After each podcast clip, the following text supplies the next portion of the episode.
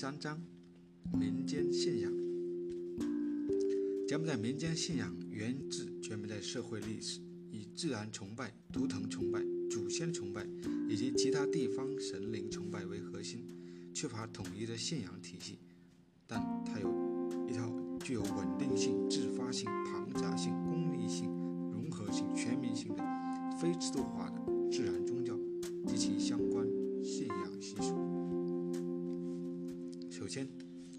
相对于婆罗门教和佛教信仰为主的大文化传统，往往受制最高统治者的政策，在历史上多次发生添加、融合甚至摒弃断裂的情况来说，柬埔寨民间信仰这种小文化传统，通过家族、乡族的世代相传，反而更具稳定性，并具有深厚的社会基础和文化土壤，进而有着非常强生命力。其次，柬埔寨民间信仰可以追溯到原始社会的自然崇拜、鬼神崇拜等，这些内容自古以来就缺乏稳固的程序、规定的呃规则和组织，因而呈现出一种原始性、自发性、神秘性、分散性的特点。再者，一般信仰的眼光来看，多信仰个神灵就多一层保障，因此，柬埔寨民间信仰中有山有水、蛇神、象神、牛神崇拜、道神崇拜、家族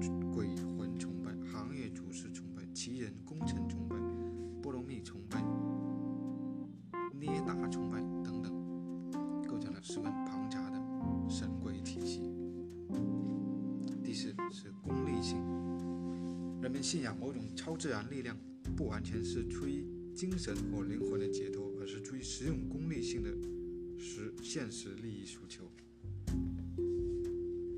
柬埔寨有百分之九十五的人口是佛教徒，尽管佛教是人们心中最高的精神寄托，但在涉及生活中各种现实需求时，往往虔诚的佛教徒也会求助于丰富的超自然世界，寻求鬼神、祖先神其他被人们普遍认可的神灵的帮助，来达到祈福、攘灾的目的。第五是融合性，民间信仰不具有排他性，在大多数信众的观念中，神灵不分彼此亲疏，只要灵验就要敬奉。不同的神灵被供奉在同一处民间信仰的活动场所中，共享百姓香火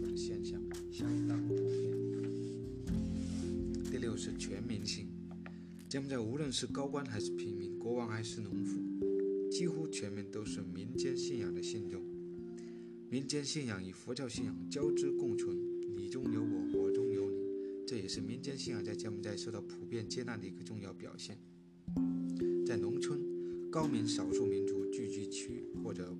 住在边远地区的人们，在信仰上更多样化、更严格。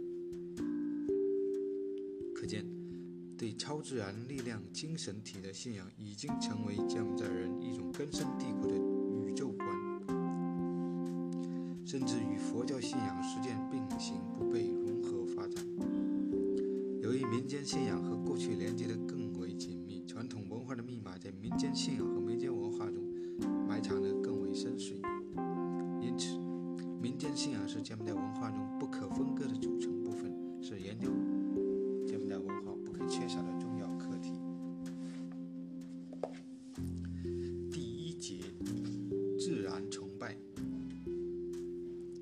自然崇拜是把自然界的某一事物或者某种现象加以神化进行崇拜的一种信仰。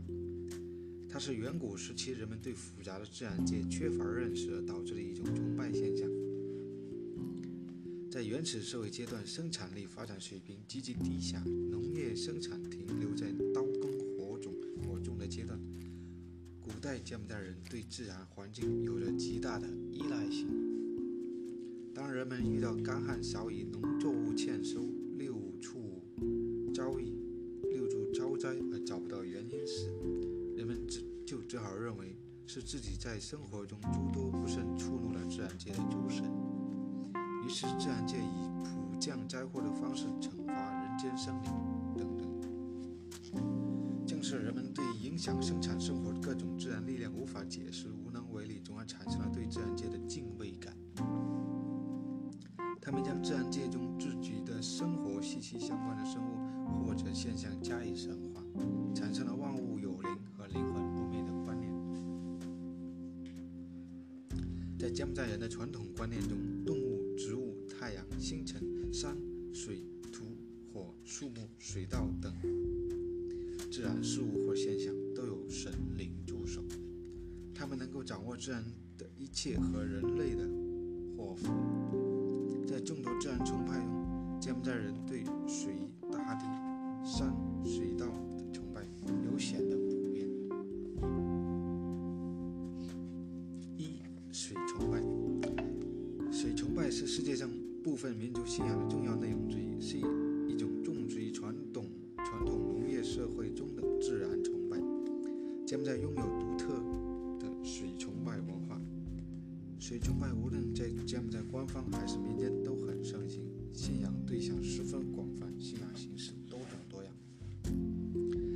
柬埔寨地处北回归线以南，属于典型的热带季风气候性国家，雨量充沛，国内河流众多，水系发达，水资源丰富。自古以来，柬埔寨就以稻米生产为主要生产方式，形成了傍水而居。沿河而行的生活习惯，生活的地点也主要集中分布在洞里萨湖周围和湄公河沿岸。水关系了柬埔寨生活的方方面面，人们对水的认知具有较为独特的感受与体验，对水的依赖性远超对其他任何东西。但水有些时候也扮演着双刃剑的角色，并非总能给柬埔寨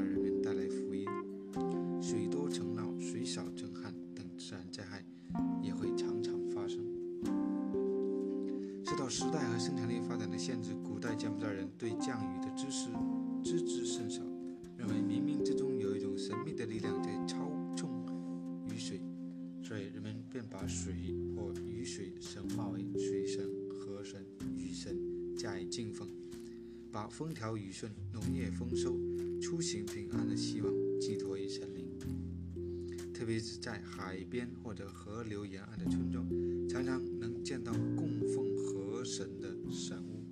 划船经过神物的渔民也会停下船只，虔诚祭拜，然后再继续前行，祈求神灵保佑出行和平安。古代柬埔寨人靠经验认为，佛历比比下月只开始降雨的月份，如果这个月没有降雨，之后可能就更不会有雨。从王宫到民间，就会举行盛大的求雨仪式。还会在一些重要的节日举行一些祈求风调雨顺的节日庆典，如每年佛历六月下旬初四，一般为公历五月举行玉庚节；佛历十二月十五日，一般在公历十一月月圆时举行送水节等等。水被柬埔寨看作是通神性的圣洁之物，是与鬼神交流的一个重要媒介。祭司在祭祀或求雨仪式时，会一边诵经一边洒水。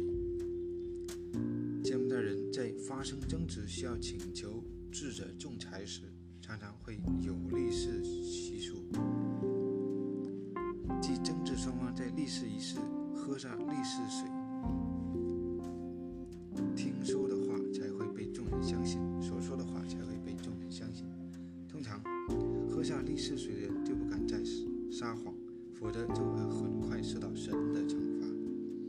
喝立誓水也能督促立誓者克服困难，去完成自己立下的誓言。喝立誓水的习俗早在湖南时期就存在了。K 二九二号石碑上就有大段关于国王举行立誓仪式。所有臣民喝立誓水对国王和国家表忠心的记载。柬埔寨人还有对圣水的信仰。圣水又称吉祥水，是指僧侣诵经或法师念咒后喷洒搅动后所得的带有神力的或者法力的水。通常，僧侣或法师洒在信徒的头上或全身，可以冲走身上的污秽、不祥的东西，给人们。带来吉祥安康。现在人们在每次民俗节日上，除了准备各种贡品外，还要准备一瓢混合了各种花朵的水，敬请生离洒水池福。一旦听说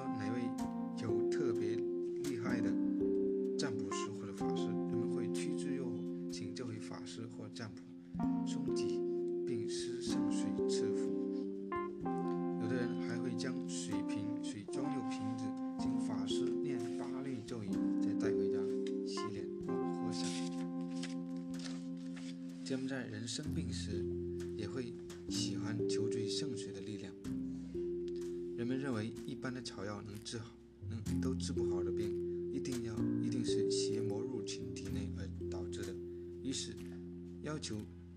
要求助于僧人或法师驱魔。驱魔的方法也是念诵经文或咒语，反复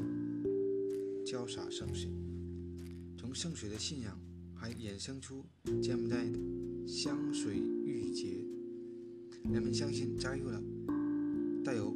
馥郁香味花朵的水更具有神力，能帮助人们延年益寿、柬埔寨人看重吉祥之水的还有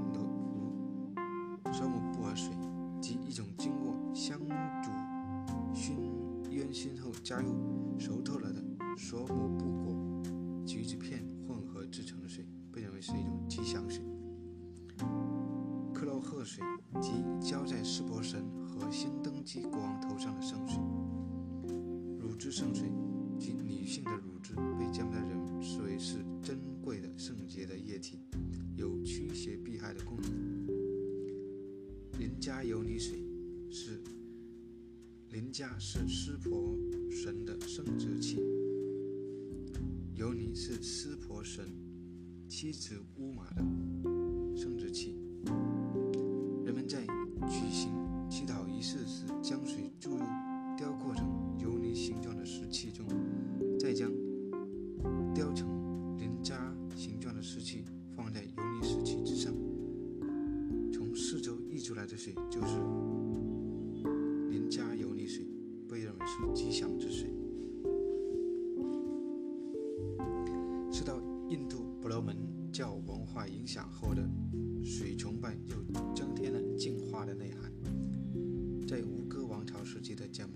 们多以仙利河为自己的圣河，有用圣水洁身的信仰习俗，遵照湿婆迎恒河圣水下凡的印度神话。柬埔寨人也在仙利河发源地荔枝山的河床上雕刻了象征湿婆的千灵家浮雕群，一个一千个鳞家被精巧地雕刻在河床之上，堪称河床雕刻的一大奇观。河水流过。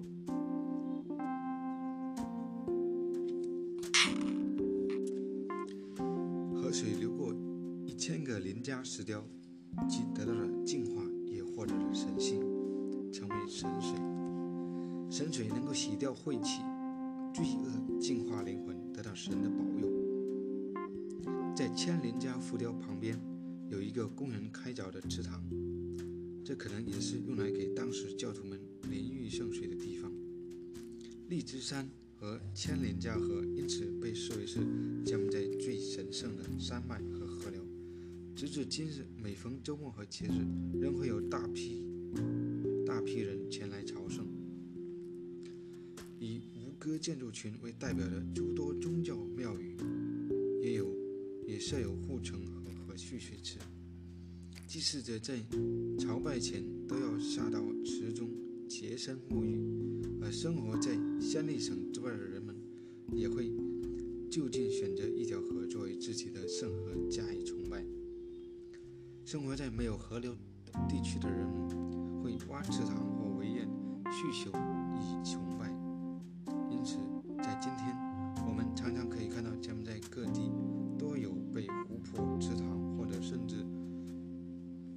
少是深水田围绕的小山丘，这些都是古人水崇拜留下的遗迹。现在，柬埔寨人仍把水当作圣洁象征加以崇拜。有人犯下过错，在忏悔和弥补过错之前，必须先用纯净之水冲洗身体，或是喝下一杯水。冲洗身体或喝下水，才能洗涤人们的身心，帮忙人们放下傲慢之心，回归本源。在柬埔寨人的婚俗中，新郎新娘在开始婚礼仪式之前，还要参加一个盛大的沐浴仪式。在高棉的高棉乐的伴奏下，主持仪式的阿家、新郎新娘双方父母以及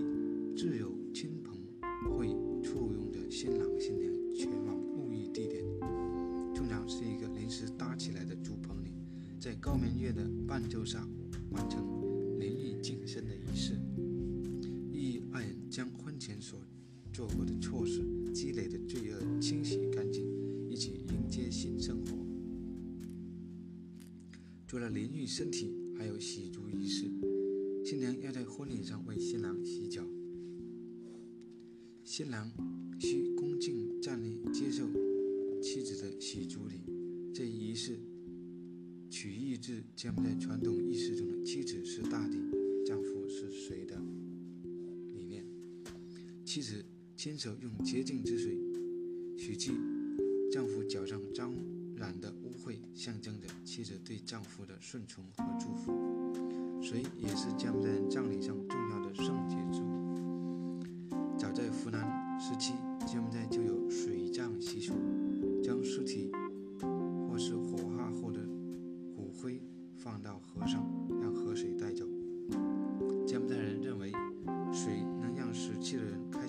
新生命之前变得纯净，因此人死后要先用水洗去身上的污秽，再放入棺木。由此可见，水在将在人们心中。心目当中的地位非常重要，人们对水的敬仰和崇拜也渗透在生活中的方方面面。他们由出生到死亡都满怀对水的眷恋和感恩，只希望对水的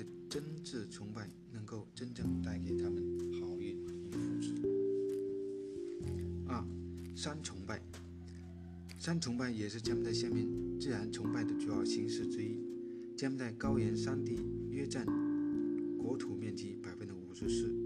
地势呈三面高、中间低，东西北三面多为高原山地。在眼中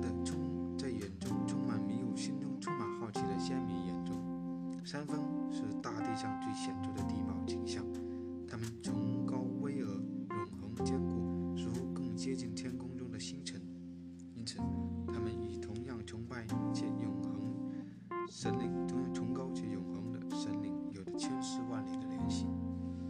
山是土地的中心，是距离上天神灵最近的地方。置身于高山之中，便能够得到神灵的庇佑，同样也是国家稳定的象征。人们渐渐把高山神化，并且形成了对其独特向往与崇拜。至今，在柬埔寨的一些地区，都还可以找到这些原始的山神信仰的。选择山作为供奉和祭拜神灵的地方。只要有山，无论是山脚或山顶，都可见人们坚持拜神的活力。而在没有山的人口聚集的城市，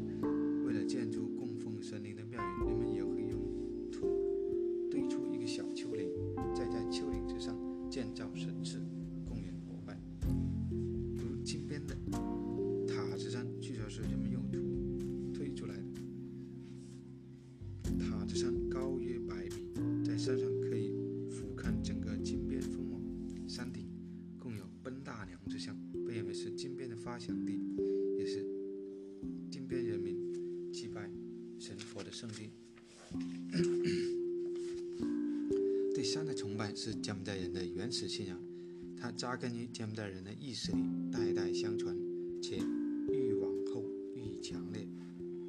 并向许多方面扩展。特别是在印度教、印度宗教文化中的庙宇观，王权宗教相连的神人神王合一观念结合后，形成了柬埔寨至上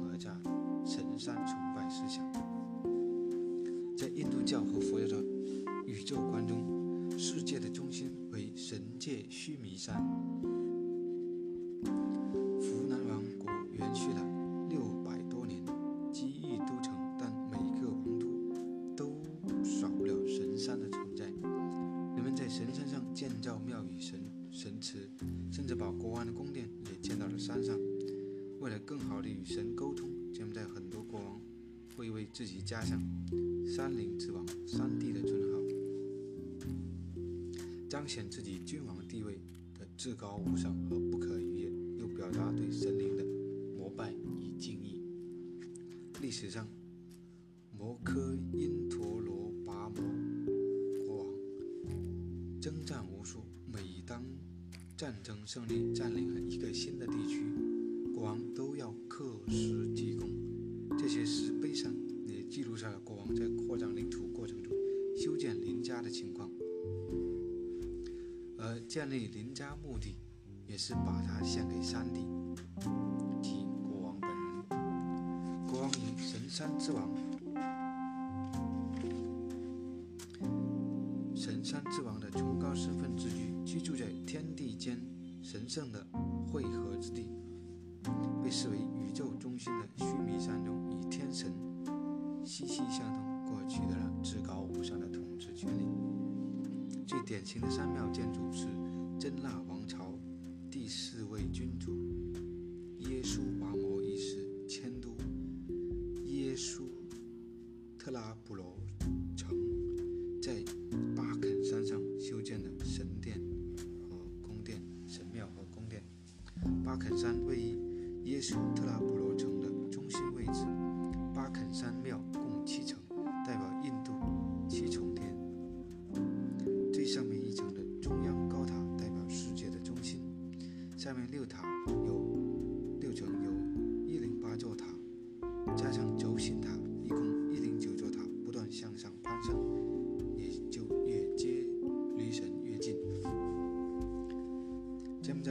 水观与中国一种阴阳调和学说相似，山为阳，水为阴，在柬埔寨。名山都被冠以“巴”，即父亲的父亲的意思，如巴肯山、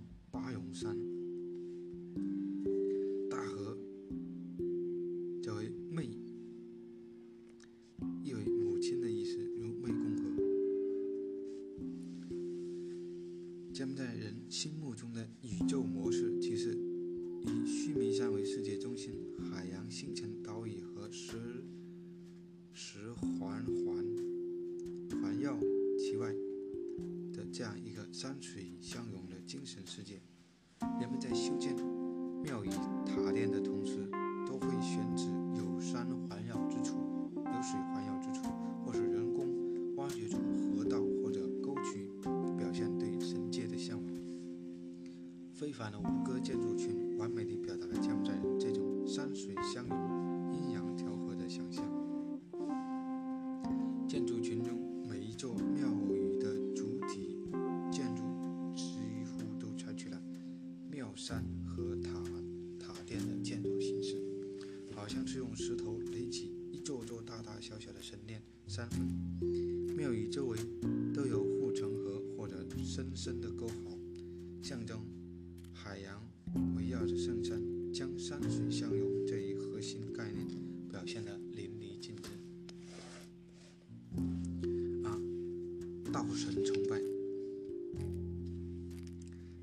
有非常悠久的稻米文化，现然受到万物有灵观念的影响，相信稻米也有神灵。柬埔寨神话故事水稻的来历这样讲：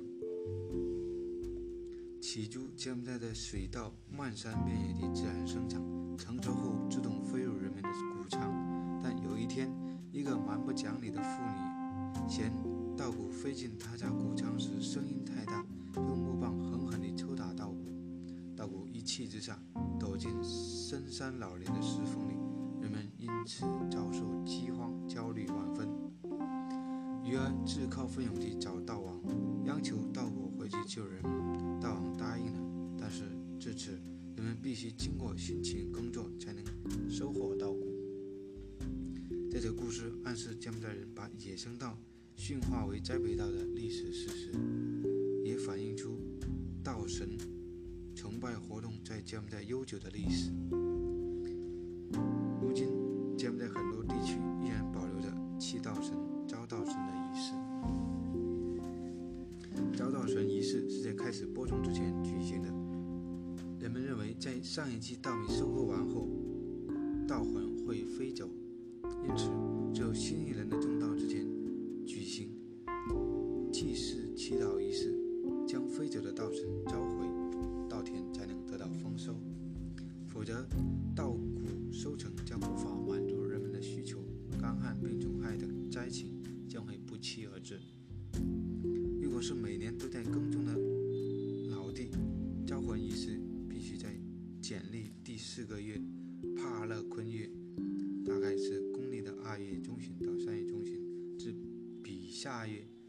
是公历五月之间进行。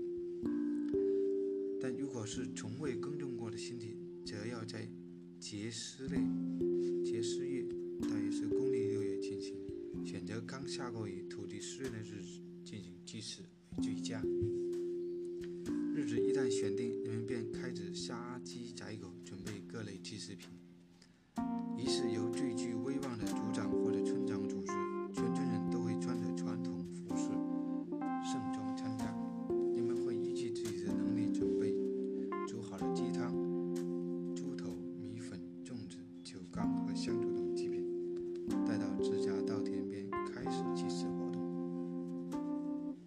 仪式开始时，先由农民在自家稻田中央上种一棵被称作“布劳迪勒稻”的植物。这是一种带有芳香的根茎类植物，多用于传统药物，好被看作是神灵居住、有魔法的植物。种好布劳迪勒稻，人们回到田边，聚集在一个丘陵或山脚旁，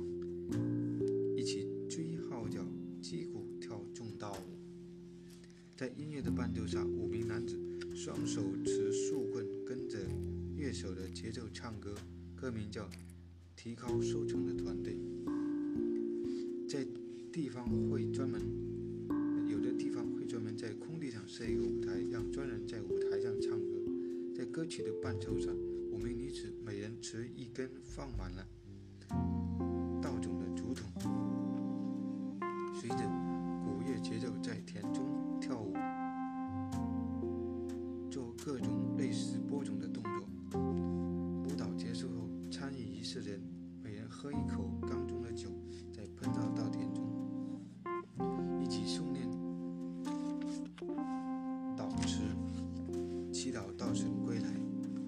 仪式结束后，人们会抓紧时间播种，有人负责手持木棍在田里点动，有人负责播撒稻种。按照传统，一片稻田必须在一天之内播种完毕。如果稻田面积太大，可以请人帮忙完成。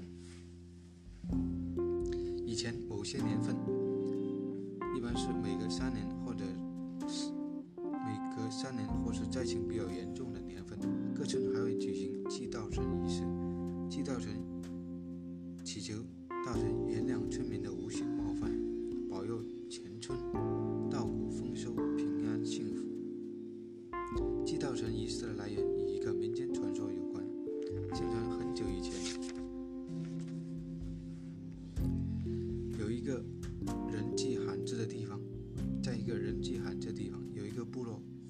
会在播种时举行祭稻神仪式。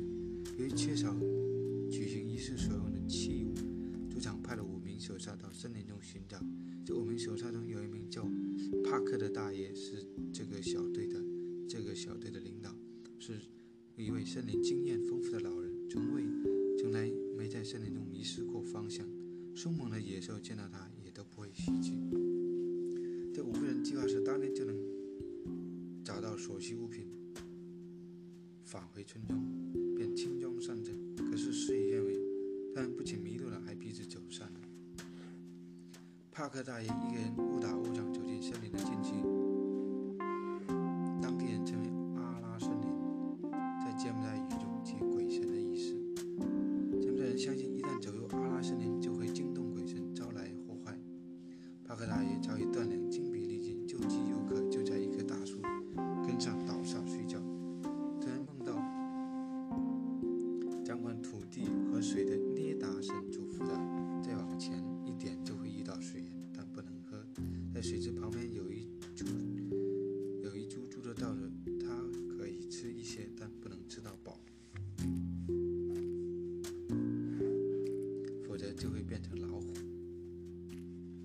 如果变成老虎或小变为人，就必须用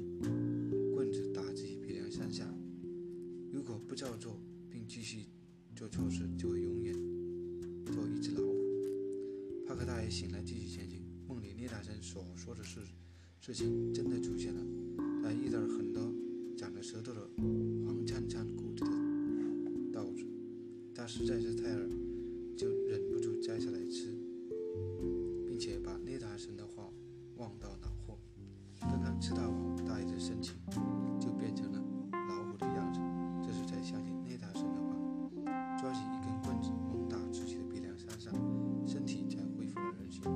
这之后，帕克大爷找到了四个同伴，并一起来到这个建林。将自己的奇遇告诉同伴。就在这时，太阳快要落山了，天空阴沉了下来，并下起了瓢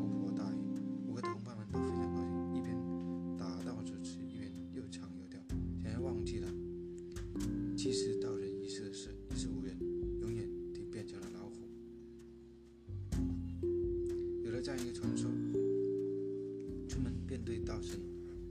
产生出敬畏之情。招道神、祭道神仪式在梦多里祭神。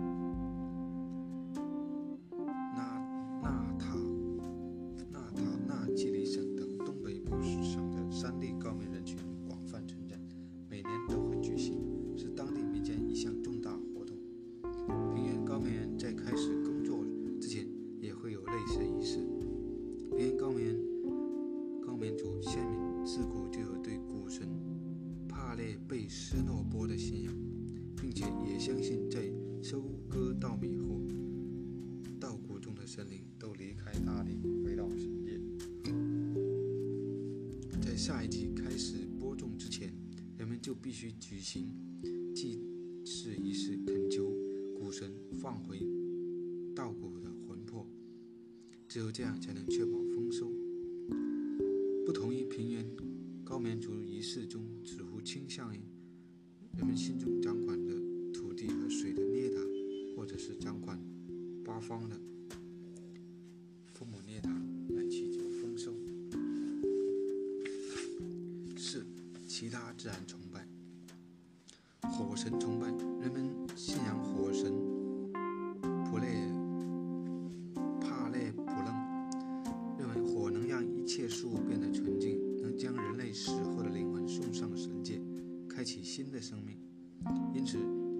葬礼上，人们会敬请火神来融化、净化身体。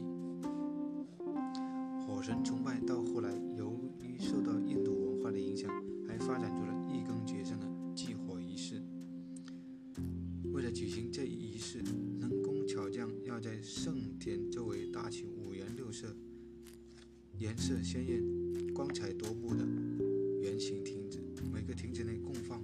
一尊佛像，每尊佛像上成了小土小土山，土山顶中挖一个长、宽、深各二十二厘米的四方形小坑，坑的四壁涂上鲜牛粪，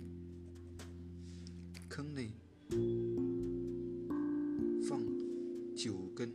长约十五厘米的干柴。依次开始，一根完点燃干柴，僧侣诵经祷告，欢乐的人们围绕土山，用吉祥树叶蘸着蜂蜜和油往火坑里撒，同时把牛奶或者牛油慢慢地往里倒，一起就火神保佑五谷丰登、国泰民安。风神崇拜，在柬埔寨，一年一度封神帕累祭祀仪式非常隆重，通常和放风筝仪式同时进行。人们认为风神为人们提供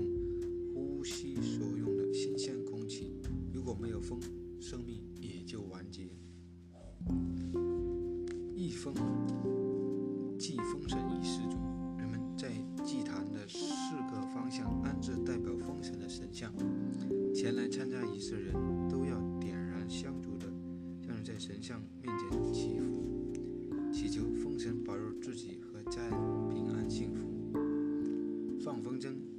也是为感恩风神的护佑。如果巨大的风筝不慎掉在某个屋顶上，为求安心，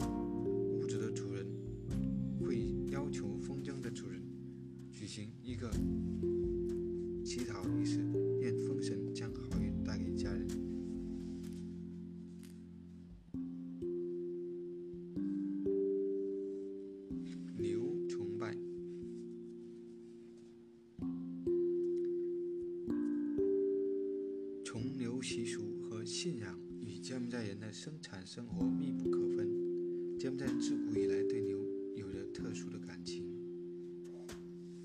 人们认为，使用牛的农耕对于谷物生产起了重要的作用。认为黄牛和水牛都有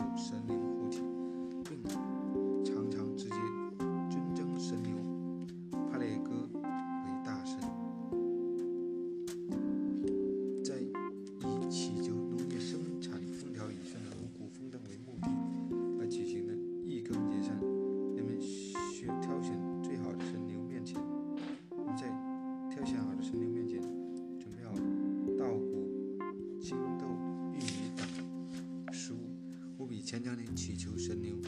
带来农耕的好兆头，然后放开神牛去任意挑选阴盘中的食物。根据其吃的食物来预卜一年的吉凶，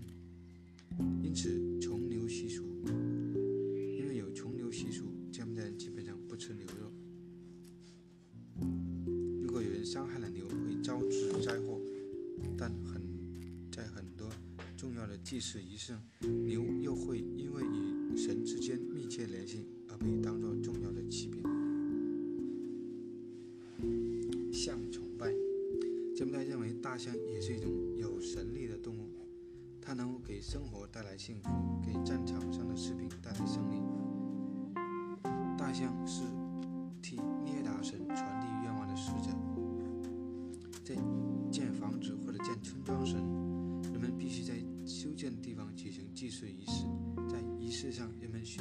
是否可以在此修建。如果大象沉默不语，表示涅达神同意；如果烦躁不安，则是不同意。在挑选国王时，也要询问大象，官员则没有决定权。如果做梦梦到大象，就一定会下雨。象牙也被视作一种非常